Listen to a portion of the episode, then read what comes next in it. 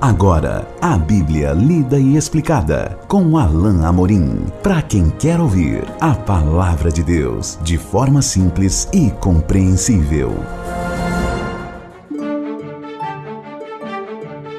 Olá, querido ouvinte, querida ouvinte, estamos de volta com mais um programa, a Bíblia lida e explicada. Eu sou o pastor Alain Amorim.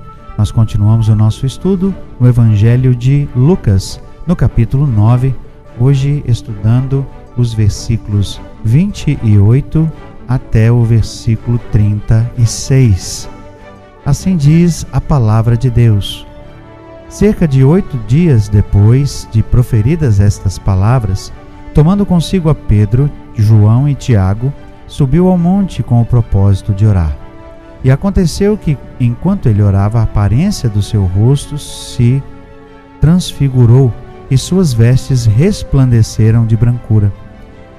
Eis que dois varões falavam com ele, Moisés e Elias, os quais apareceram em glória e falavam da sua partida que ele estava para cumprir em Jerusalém. Pedro e seus companheiros achavam-se premidos de sono, mas, conservando-se acordados, viram a sua glória e os dois varões que com ele estavam. Ao se retirarem esses de Jesus, disse-lhe Pedro: Mestre, bom é estarmos aqui. Então façamos três tendas: uma será tua, outra de Moisés e outra de Elias. Não sabendo, porém, o que dizia.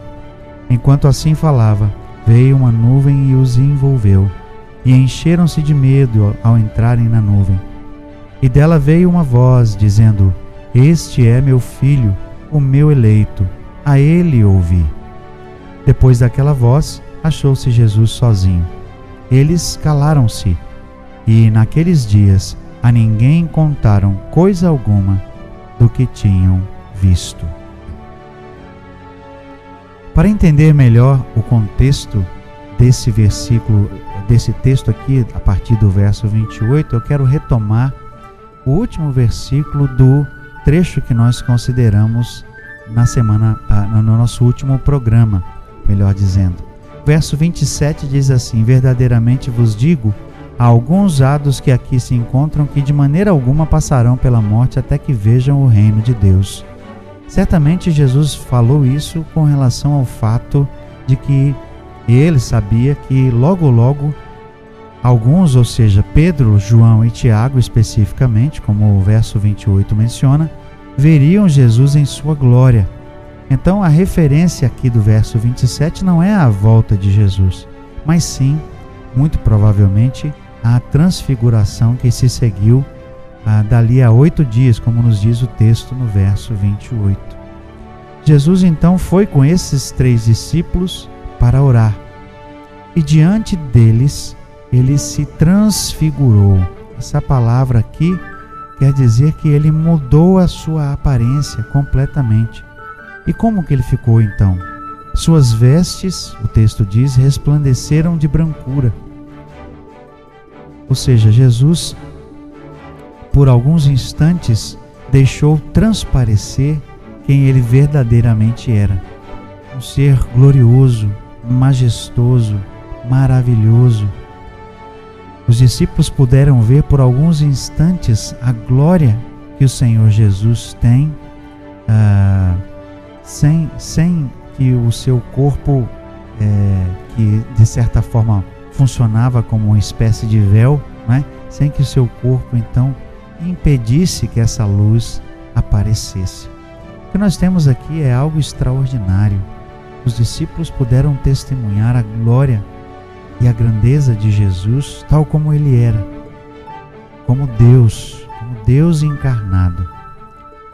Além disso, o texto diz que dois varões, dois homens estavam com ele, mencionados é, por nome, Moisés e Elias.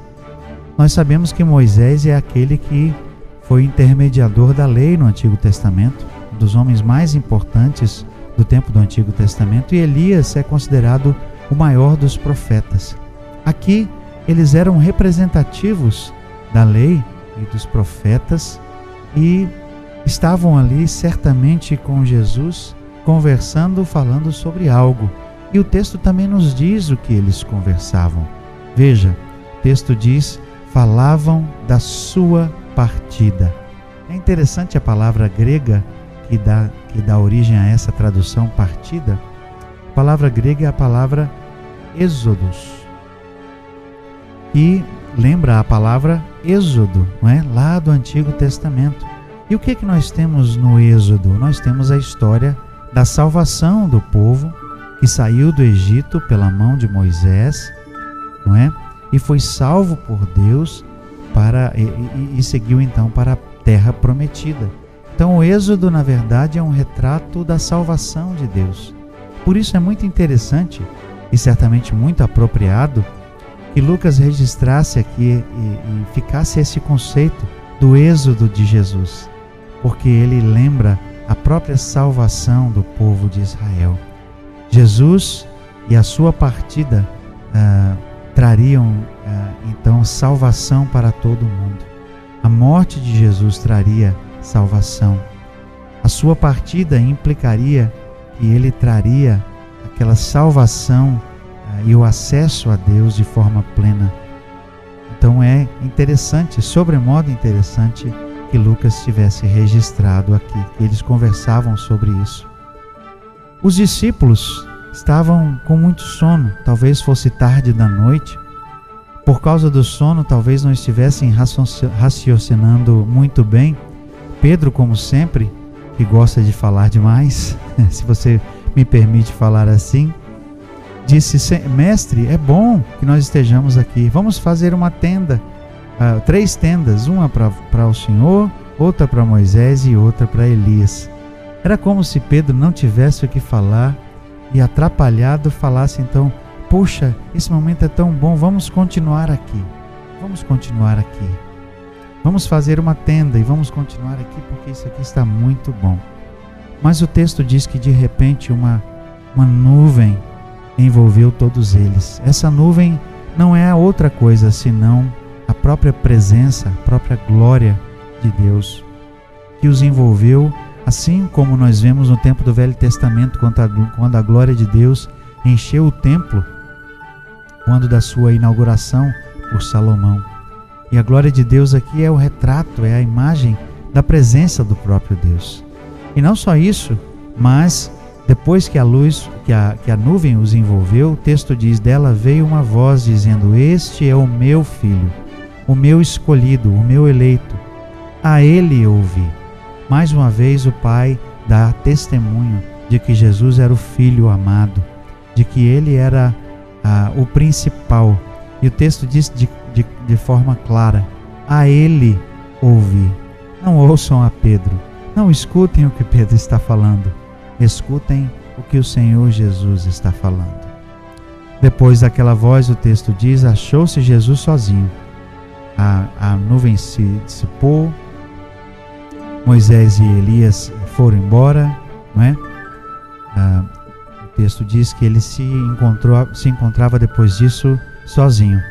Eles calaram-se, ou seja, os discípulos, e também Jesus, naqueles dias, e a ninguém contaram coisa alguma do que tinham visto. Certamente Jesus colocou, né, o próprio Deus colocou no, no coração dos discípulos que não comentassem com ninguém, certamente porque não era ainda a hora, não era apropriado. Nós chegamos ao final de mais um trecho, um trecho muito interessante e importante aqui do, do capítulo 9. Nós vamos continuar o nosso estudo no nosso próximo encontro. Até lá, que Deus abençoe a sua vida. Acesse agora nossa plataforma e baixe os podcasts www.rede316.com.br. A Bíblia lida e explicada com Alain Amorim.